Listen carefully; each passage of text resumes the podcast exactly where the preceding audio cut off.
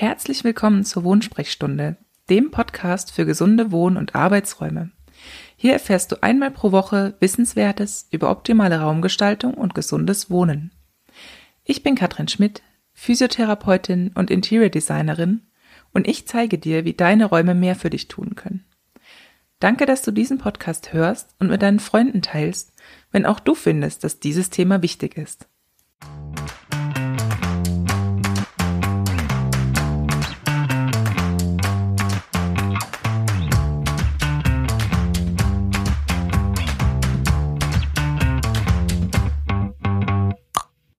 Hallihallo und schön, dass du reinhörst, wenn ich dir heute erkläre, was Interior Design von ein bisschen nett dekorieren unterscheidet. Einem Thema, das mir sehr am Herzen liegt. Ist es dir schon mal passiert, dass du in einen Raum gekommen bist und dich sofort wohlgefühlt hast? Bestimmt. Du konntest vielleicht nicht direkt sagen, wieso, oder es war auch kein spezielles Detail, das dieses Gefühl ausgelöst hat. Das Gesamtpaket war einfach stimmig. Genau dann hat sich jemand viele Gedanken über die Raumwirkung und die Gestaltung gemacht. Denn gutes Design bemerken wir nicht im ersten Moment, aber es fühlt sich erstmal gut an. Schlechtes Design hingegen spüren wir sofort in jeder Faser unseres Körpers. Es fühlt sich einfach so gar nicht gut an.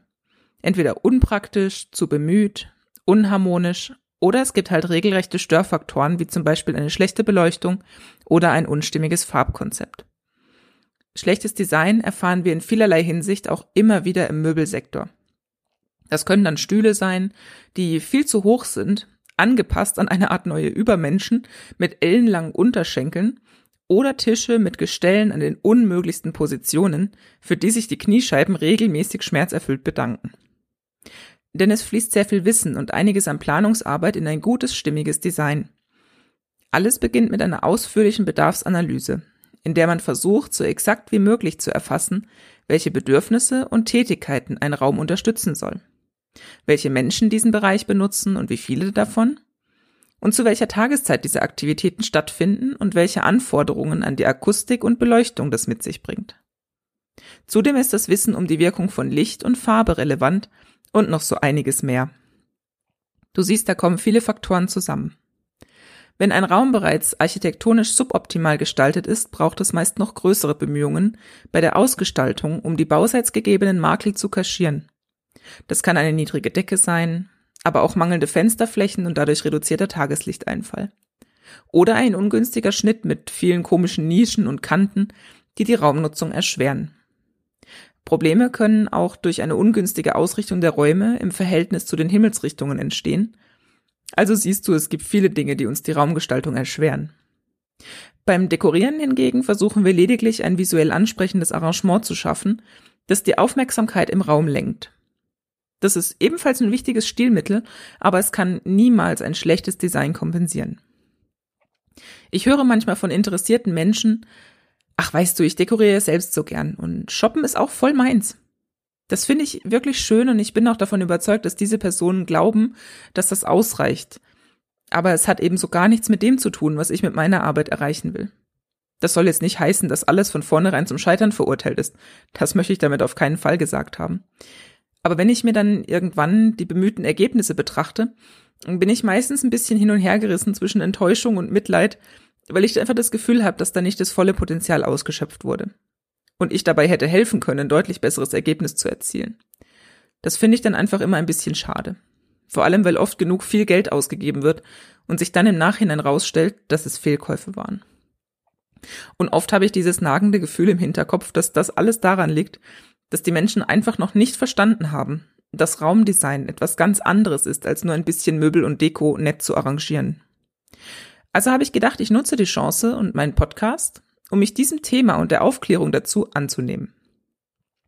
Wenn also eine Renovierung oder ein Neubau anstehen, kann ich wirklich nur den Appell an alle Bauherren und Eigenheimbesitzer richten, sich vorab Hilfe bei der sinnvollen Planung zu holen.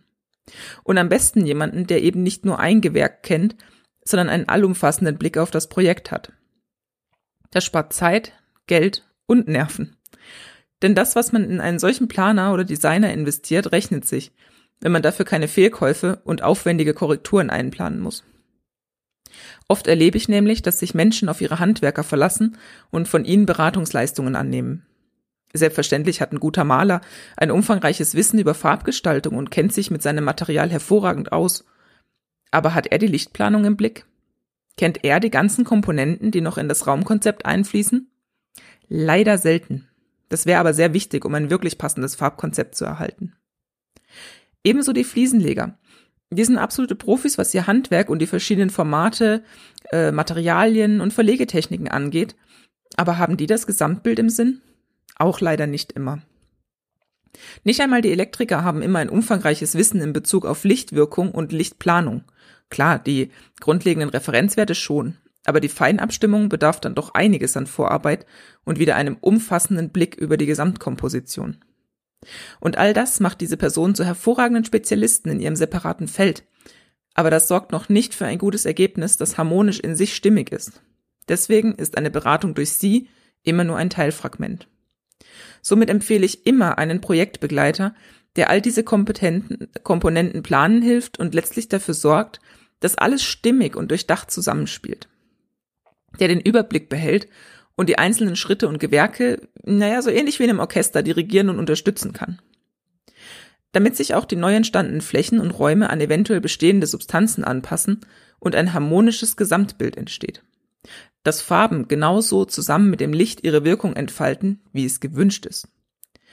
Und dass die Funktionen der Räume vom Design unterstützt werden und nicht im Nachhinein mit lauter Firlefanz und Shishi über die Makel der Gestaltung hinweggetüncht werden muss. Dazu muss ich vielleicht sagen, dass ich ein absoluter Fan von geradlinigen, aber raffinierten Designs bin, die vor allem durch Licht und Schatten eine imposante Wirkung entfalten.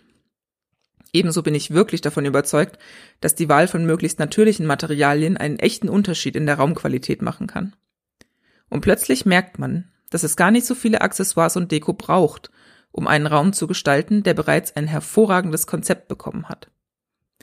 Denn das, was uns wirklich bewegt, wenn wir Räume dekorieren, nämlich der Wunsch nach Schönheit, Individualität, Gemütlichkeit, hm, vielleicht auch hier und da ein bisschen Wow-Effekt, wenn wir anderen Menschen diesen Raum zeigen, All das erreichen wir viel eher durch eine tolle und gut geplante Raumwirkung als durch gefühlt 100 Duftkerzen und Federarrangements. Ach ja, und ein weiterer kleiner Vorteil ist es wirklich viel weniger Arbeit beim Putzen. Wenn du jetzt das Gefühl hast, du möchtest gerne bei deinem nächsten Gestaltungsvorhaben unterstützt werden, lade ich dich herzlich dazu ein, dir meine Webseite anzuschauen und dich in meinen Newsletter einzutragen. Dort erfährst du, welche Möglichkeiten der Zusammenarbeit es mit mir gibt und wie ich dir helfen kann, deinen Wohntraum zu realisieren. Den Link findest du wie immer in den Show Notes.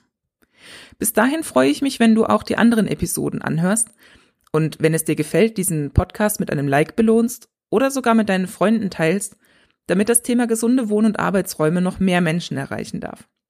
Ich freue mich, wenn du auch das nächste Mal wieder dabei bist, wenn es heißt Wohnsprechstunde. Bis dahin, tschüss, deine Katrin.